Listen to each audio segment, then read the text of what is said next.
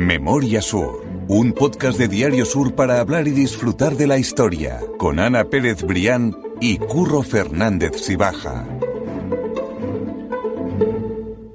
Hola Ana, ¿qué tal? Hola Curro, buenos días. Ya he recuperado. Ya, Ya- la voz ya no tiene nada que ver. Es que estuve... Y además ya te tengo enfrente y Sí, ya sí. tengo que decir que tienes buena cara. Ya, hombre, es que le- fue una semana difícil y larga, pero oye, que, que ya estamos de vuelta y que tenía ganas también. Yo ¿no? creo que ya todo el mundo se va recuperando y ya podemos empezar con cierta garantía el año 2024. Exactamente. Así que, que nada, Curro, bienvenido al año Muchas 2024. ¿eh? Y- Ya sí, ya en, y en las ahora ya mejores a tope. En las mejores condiciones, desde luego. Esta mañana he abierto el- eh, la web del periódico y he visto una noticia que decía que el, el aeropuerto de Málaga ha batido récords y que por primera vez ha superado los 20 millones de pasajeros. Han sido en total 22, bueno, algo más de 22 millones de pasajeros en 2023, por supuesto. Que son unos datos espectaculares. Espectaculares, sí. Superaba además a 2019, que fue el mejor año hasta la fecha. Sí, teníamos ahí un poco la, la- la cota de 2019 para saber en qué momento nos recuperábamos de la pandemia a medida que nos acercábamos a los datos de 2019, pero no solo nos hemos acercado, sino Eso que lo es. hemos superado ampliamente, con lo cual, bueno, también podemos decir que no solo los resfriados han quedado atrás, curro, sino que felizmente también, bueno, pues hemos dejado todo ese tiempo oscuro, ¿no? De, de pandemia en mascarilla y, y todo ese tipo de cosas. Así que una buena noticia y sobre todo, hombre, turismo que al final nos guste más o nos guste menos es de lo que comemos. Así que y hoy vamos a hacer un capítulo especial eh, Es un motor. con esa percha, eh, pero nos vamos a ir unos cuantos años atrás porque vamos a hablar de los primeros vuelos charter de que venían a la Costa del Sol.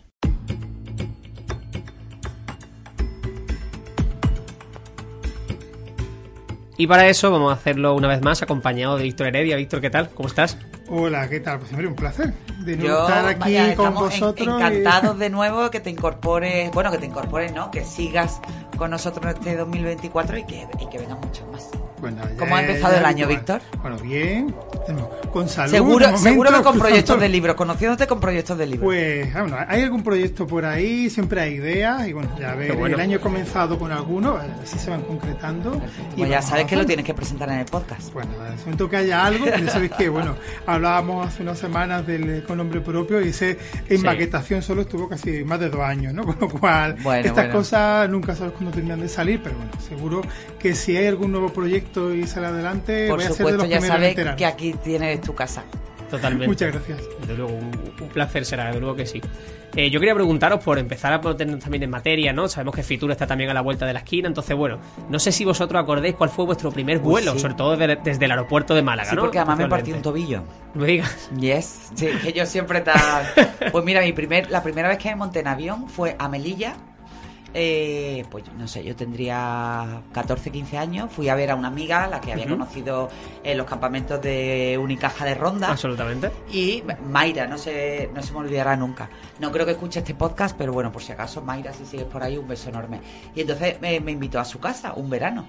Y me, me sacaron mis padres el vuelo, por supuesto fui sola y tal. Y, y lo pasé tan mal, tan mal, tan mal, tan mal. Se movió tanto el avión que bajando por las escalerillas me, me tropecé y me, bueno, no me partí el tobillo, pero sí me hice un E15 que me tuvo pues toda la estancia en casa de mi amiga Mayra, pues fastidiada con, llegada a con- Melilla, con ¿no? una venda. Sí, sí, Madre vaya, mía. fue mm, como el Papa cuando llega y besa Sí. al suelo, pues yo algo similar. Así que no se me ha olvidado nunca mi primer Desde vuelo. luego, desde luego. ¿Y la tuya, Víctor? No sé si tú Pues, recuerdas. pues nada, bueno, fue creo que era un viaje a Madrid para una conexión y bueno, no fue tan, tan traumática como siempre, pues con el nerviosismo de esas primeras veces, ¿no? En este caso el aeropuerto, pasarlo todo, ¿no? Que, y que no se te pase ningún trámite y tal, pero bueno, Claro. no llegó a ser. Recuerdo que Creo que fue en aquel primer viaje la figura de- del alcalde, entonces concejal todavía, Fíjate. ¿no? Don Francisco de la Torre, pues hablando por el móvil, claro, y la imagen era que él vagaba hablando solo, ¿no? Claro. Claro, claro. decir, con lo que todavía no estaba la, tan la modernidad del móvil y del avión, claro, para nosotros. se unía, eran ambas cosas. Pero Yo tengo que decir de todas maneras que yo detesto volar. Sí, no te gusta nada. Nada, me da muchísimo me miedo. gusta. Y yo creo que, bueno, no me marcó ese viaje, pero no, no voy nunca tranquila en el avión. Voy todo el tiempo en tensión. No soy una histérica, Sí, sí, pero porque me lo, No sientes me lo esa paz, trago, ¿no? pero, pero detesto volar. Qué bueno, no, no me gusta nada. si hay otra opción, o de coche o de tren, siempre la prefiero. Hombre, siempre que no sea extremadamente largo, pero Sí, sí. No me gusta nada volar, nada, nada. Me da mucho miedo. Pues yo el primer recuerdo que tengo, sobre todo, no, no tanto cuando yo volaba, mi padre se ha volado toda la vida mucho por trabajo, y yo lo que recuerdo más antiguo era la T1, que no sé si Fíjate. eh, que, que- quiero decir que eso no sé hace cuántos años ya que no está operando al menos como como, Mm. eh, como una terminal comercial digamos pero que yo recuerdo que eso era como una casucha blanca prácticamente Sí, sí, y sí. yo te hablo de, de- sería el año 96 97 como para que yo tenga recuerdos tan lejanos tenía que ser algo así Pues fíjate que en el año 96 yo trabajé como todo un verano para sacarme un dinerillo de azafata de tierra en la T1. no me digas Sí. serio Haciendo promociones para vuelo 2 de Guiris. claro claro Sí, sí, Claro. sí, de un periódico que se imprimía aquí en, en España. Pues O ese sea es el que- primer recuerdo que tengo yo. O sea, que eso estamos hablando, pues eso. ¿Y al dónde final- fuiste? No, no, yo recibí a mi padre. Mi padre Ah. viajaba eh, a Bangladesh, a India por tema de trabajo y demás, y siempre el último vuelo ya hacia Málaga era en la T1. Pero Ah, el primer bueno. vuelo que recuerdo yo sí era ya, creo que no sé si fue a París o algo así, tendría 7, 8 años, pero poco después, claro, si era el Mm. año 2000 o 2000 y poco.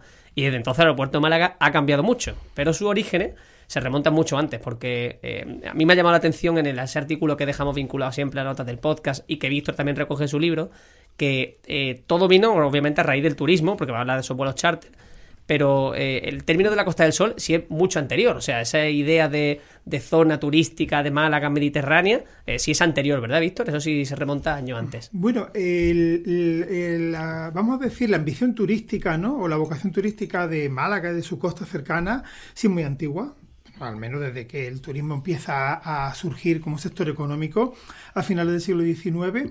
Pero la consolidación del término Costa del Sol vinculado a la costa de Málaga precisamente se ajusta hacia los años 50, precisamente se atribuye ¿no? pues un poco esa consolidación a aquella sección que en el Diario Sur, incluso al director de aquel momento, ¿no? San Cajiga, que trabajó mucho en esa línea.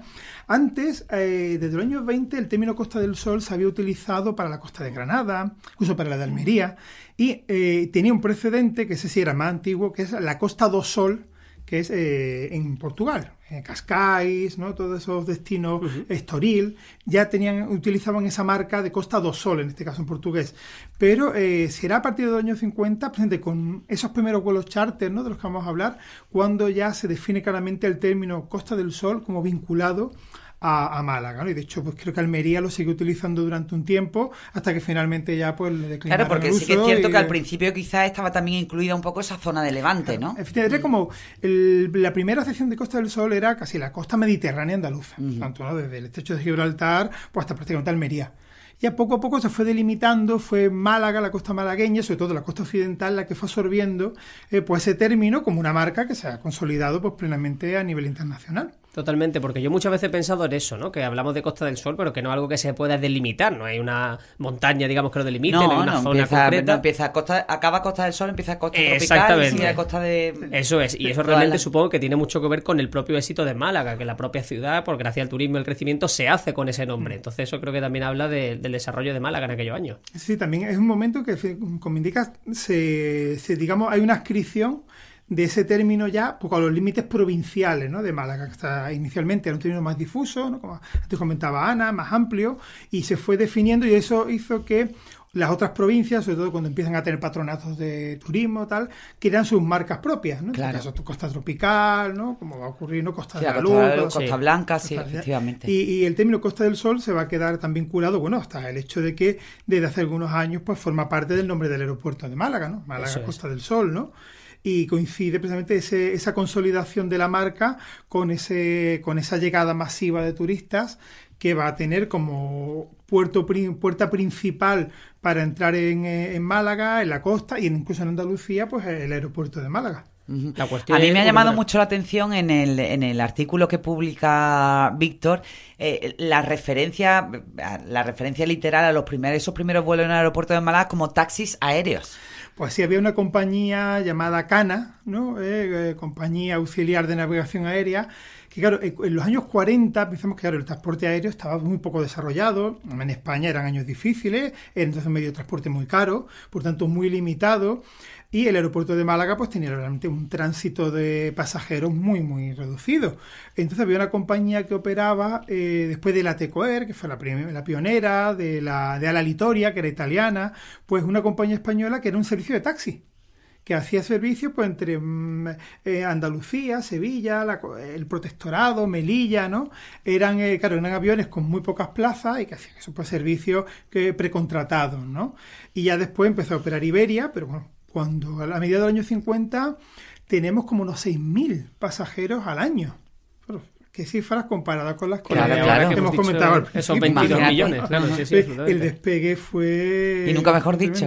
Eh, eh, creo que fue en 1968 cuando se produjo la llegada del- de la pasajera, un millón. Es decir, un millón en ese año. ¿no? Claro, claro, sí, sí. Hasta ese año, se ve- el año anterior venció 700.000 y ya pues a- fue en 68-69 llega, a por- se supera el, mi- el primer millón, ¿no? Y aquello, claro, fue un acontecimiento. Claro, fue pues, un hito. eh, Era, claro, por supuesto tuvo su ramo de flores, salió en el periódico, ¿no?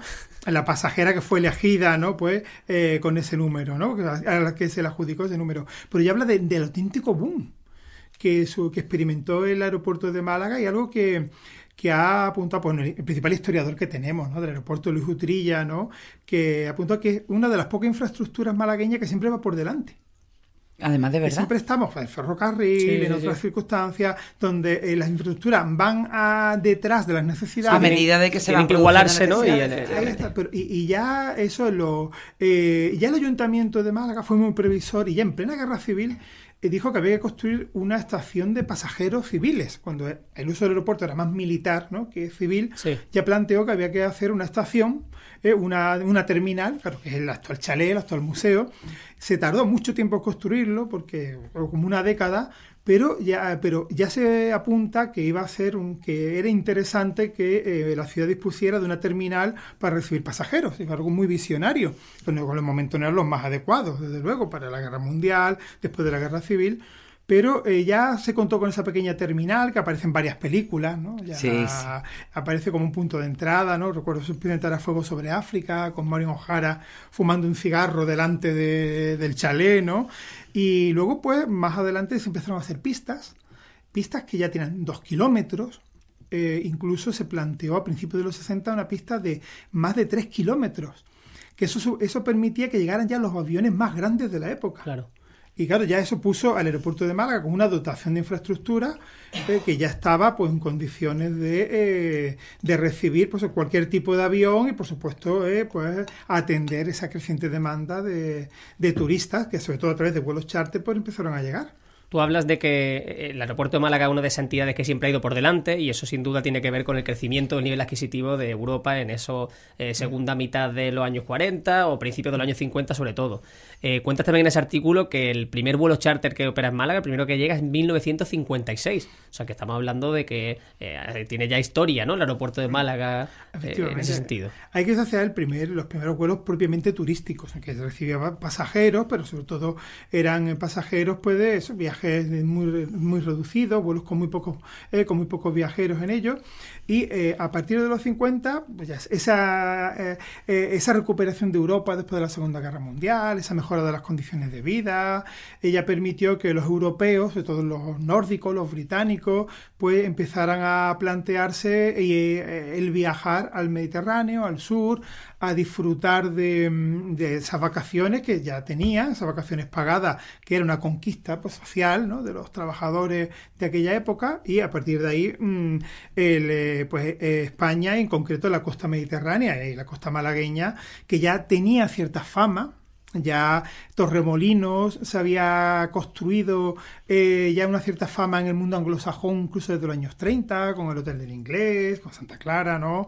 Con ya incluso había gente asentada, ¿no? Anglosajones como en San Julián, o sea, la figura de Enchurriana de Gerald Brena, ¿no? Hay ya una colonia que actúa de, de atracción y hay que decir que en primer lugar el aeropuerto de Málaga tenía un rival que era el de Gibraltar. Sí, efectivamente. Eh, los Era un punto vuelos- importante, ¿no? En ese momento, curioso. Los primeros turistas que llegan a, a Málaga, eh, sobre todo desde que vienen desde Gran Bretaña, vienen en barco hasta Gibraltar y eh, allí alquilan un coche y viajan hasta Málaga. Anda. Si la Sí. entrada, si era el, el sentido de entrada de los viajeros era diferente a, a Claro. ahora, ¿no? Sin embargo, pues, ah, y luego, claro, eh, una vez que Gibraltar tiene aeropuerto, después de, también de la guerra, que se hace uno durante la guerra mundial, que ya se consolida en el istmo, pues, eh, claro, era una posibilidad de que eh, los ingleses o los británicos hubieran entrado a través de ese aeropuerto.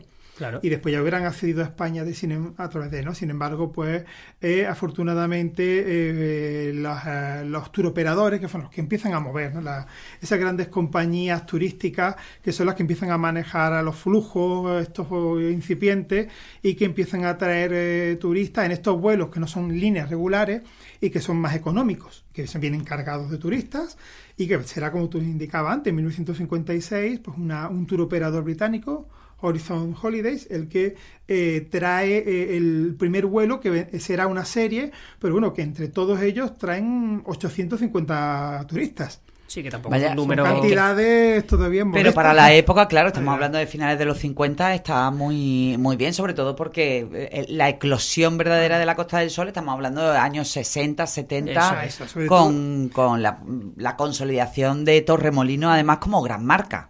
Marbella también, pero Sí, sí, Torremolinos sí, sí, sí. que fue algo, imán, ¿no? algo especial, sí, Y efectivamente. además, yo creo que en el despegue de Torremolino bajó un valor importante precisamente el, el aeropuerto, Sí, sí. por la cercanía. Claro, Eh, muy cerca. mm, eh, el hecho de que esté, de que prácticamente se bajaban del avión Y se tiraban a la playa. 15 o 20 minutos ya estaba en el hotel, en la piscina o en la playa, era es una ventaja que bueno permitió, bueno, hizo que Torremolinos pues se convirtiera de ser inicialmente un turismo casi elitista, muy similar de Marbella, evoluciona rápidamente a un turismo de masa, de sol y playa, que era bueno lo que buscaban estos nórdicos, ¿no? que pasando esos inviernos tan, tan fríos, donde el sol apenas aparece, ¿no? Pues claro, desembarcan aquí, pues deseando ponerse como salmonetes, ¿no? Como locos, totalmente. Y- imagino que también pues por la parte de salud, ¿no? Porque ya desde algunos años antes también estaban llegando pues grupos de nórdicos también pues a la costa, pero siempre eran viajes eh, que se explicaban o estancias por motivos más de salud que propiamente turística, pero realmente pues ese turismo de salud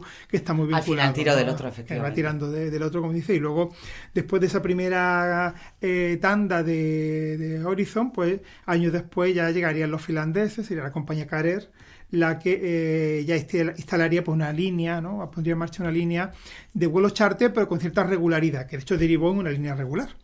Para montar el, el, el, como le digo yo, el poblado finlandés que hay en Fuengirola. Porque Exactamente. qué, qué cosa más curiosa. Yo he ido allí alguna vez a hacer un reportaje a los Pacos, en los Pacos, Sí, ¿verdad? sí, Sí. efectivamente. Y, y es que es un es Finlandia. Yo no sabía esa, esa Sí, vinculación sí, de sí, Fuengirola con, con Finlandia, no tenía idea, Sí, ¿eh? Sí, efectivamente. creo que es una la- colonia enorme. Es la mayor colonia de finlandeses fuera de Finlandia. Sí, sí. En Suecia había, pero es la mayor colonia de finlandeses fuera del Efectivamente, y país. en Torro, eh. por ejemplo, muchos alemanes, pero lo de lo de Fongirola es una cosa absolutamente eh, excepcional Hombre, y claro. muy curiosa cuando, cuando te, eh, te vas por ahí. Bueno, los comercios en- eh, rotulados en finlandés, hablan, ahí la gente hablando. Qué eh, bueno. Sí, sí, sí. Qué bueno, pues Vive como en Finlandia, pero con 25 Eso. Con- grados. exactamente, con Sí, otras sí. condiciones Con lo climatológicas. cual es la gloria. Es como, ¿no? Eh, es como lo que dicen de, ¿no? de, los, de los británicos, ¿no? Que ellos siempre quieren estar en Gran Bretaña, pero con buen tiempo. ¿no? Exactamente. Es lo buscan, ¿no? eso es. En 1959 el aeropuerto de Málaga ya era el cuarto de España, yo imagino que obviamente detrás de Madrid y Barcelona, y no sé si también Mallorca, ¿no? Igual que a Pues día de hoy tendrías importancia, Era, imagino. era entonces el, eh, el Son Bonet, si no recuerdo mal, ahora es San Juan, ¿no? Pero Eso era el aeropuerto que estaba operativo entonces en la isla de Mallorca. Y claro, pues la, la insularidad pues condiciona, por supuesto, el transporte ah, de, de viajeros pues hasta, hasta la isla. Pero ya el aeropuerto de Málaga tiene ese despegue, superará el de Sevilla y se convertirá pues, en ya a finales de los años 60, ya mueve dos millones de viajeros. Y mm, rápidamente, bueno, pues ya esa escalada que nos ha Sí, llevado algo pues, hasta este récord actual, ¿no? Eh, Exactamente. exponencialmente, que le- harán fa- hará falta construir una nueva terminal, ¿no? Ya, por supuesto, quedará desfasada pues, el chalecito, ¿no? Que ahora Sí. tenemos como museo aeronáutico y ya pues empezará pues sobre esa base de esas pistas que mm, permitían que llegaran todo tipo de, mm, de aviones, ¿no? Pues nos encontraremos que ya se produce eso, la- ese despegue, ese boom eh, que eh, convierte a Málaga, y sobre todo a la Costa del Sol, porque es curioso que el despegue de la Costa del Sol viene a coincidir con un poco con el ostracismo de, de Málaga ciudad. Bueno, claro, es que Málaga, Málaga ciudad, eh, eh, los turistas no pasaban por aquí. Sí, crece por detrás, ¿no? Que- que- que estos eh, Torremolinos, que son Marbella. Lo que crece es la costa y los turistas no pasan por aquí, se van desde a lo mejor de Torremolinos a Granada a ver la Alhambra o a Córdoba o a Sevilla. Y, y la- yo creo que la gran revolución turística de los últimos 15, 20 años ha sido realmente que ha habido una transformación brutal de los flujos y Málaga se ha convertido casi, casi, yo diría, en la joya de la corona de toda esta nueva escena turística, ¿no? Málaga capital. Sí, sí, sí, sí, ha cogido O sea, el ya la gente que- viene aquí porque quiere venir a Málaga capital, no como excusa o como ciudad de paso o, o bueno, como, como casi casi un accidente, Sí, ¿no? sí, sí. Nada más tenemos que acordarnos de cómo estaba el centro de Málaga hace eh, 20 Ah, 25 20 años, años. sí, que tampoco hace tanto. O del número Sí, de sí. alojamientos, ¿no? Claro, que era, que era eso muy es. reducido. Y eh, es curioso porque eh, de eso de alguna manera viene a cerrar el círculo, porque cuando el, el turismo se empieza a ver como una opción económica que puede generar riqueza, a finales del siglo XIX, en una época en la que Ciudad estaba atravesando una crisis pues muy, muy fuerte, tanto agrícola como industrial, lo que eh, la primera marca es Málaga, Málaga como ciudad de invierno. Y, y hasta los años 30, pues el destino que se promociona, pues Málaga, y que se construyan los hoteles en la ciudad, con lo cual eh, destinos como Torremolinos, Marbella o los alrededores de la ciudad son complementarios. Eh, Málaga es el objetivo, ¿no? Y cuando, eh, después de la posguerra, después del año 50, con ese boom del turismo de sol y playa, es cuando eh, Málaga queda un poco desmarcada, se convierte en la ciudad dormitorio de la Costa del Sol. Efectivamente, se diluye, pero lleva, lo, lo explica muy bien, sobre todo esa, esas primeras décadas del siglo XX se ve perfectamente en el nacimiento de balnearios. Sí. O sea, es decir, el balneario de los Baños del Carmen, que se inaugura en el año 1918, realmente surge como ah, bueno pues como una especie de competencia a los grandes baños de eh, Santander o San Sebastián y realmente con, con Málaga convertida con Málaga capital y de, de hecho se ve en las publicidades los afiches eh, como bueno pues como esa opción no como ese lugar amable donde el turismo eh, perdón donde el invierno es más más cálido y donde puede venir la gente. Y ahí está por ejemplo eso pues el origen de- del balneario de los Baños del Carmen. Sí, yo creo que también, se, eh, quizá la sensación que tengo no es que Málaga miraba más eh, al, al turismo nacional, ¿no? O sea, miraba a intentar compararse con otras ciudades, como tú dices, españolas que ya existían, ¿no? Con eso, eh, San Sebastián, Santander, pero que no miraba tanto al, al turismo extranjero como empezó a llegar, sobre todo, a partir de esa década de los 60. Sí, efectivamente es que inicialmente el turismo nacional de clase alta era, y sobre todo andaluz, ¿no? era el objetivo de, eh, de esas instalaciones turísticas, esos primeros hoteles, tenemos el Caletapala, el propio Príncipe de Asturias, ¿no? que se inauguran en los años 20 para, y más pensando en eso, en el invierno, ofrecer eh, un alojamiento a personas de alto poder adquisitivo que empiezan a pasar el invierno, pero ya también poco a poco se pasa a lo que los teóricos llaman el modelo de playa fría, Sí. de playa atlántica, el modelo de Claro, playa caliente el modelo mediterráneo, Mediterráneo, ¿no? Ya exacto. donde eh, se toma también el sol. Y eso va apareciendo en los años 20, que coincide con los baños del Carmen, donde ya el verano también eh, atrae turismo, pero especialmente nacional, incluso regional, ¿no?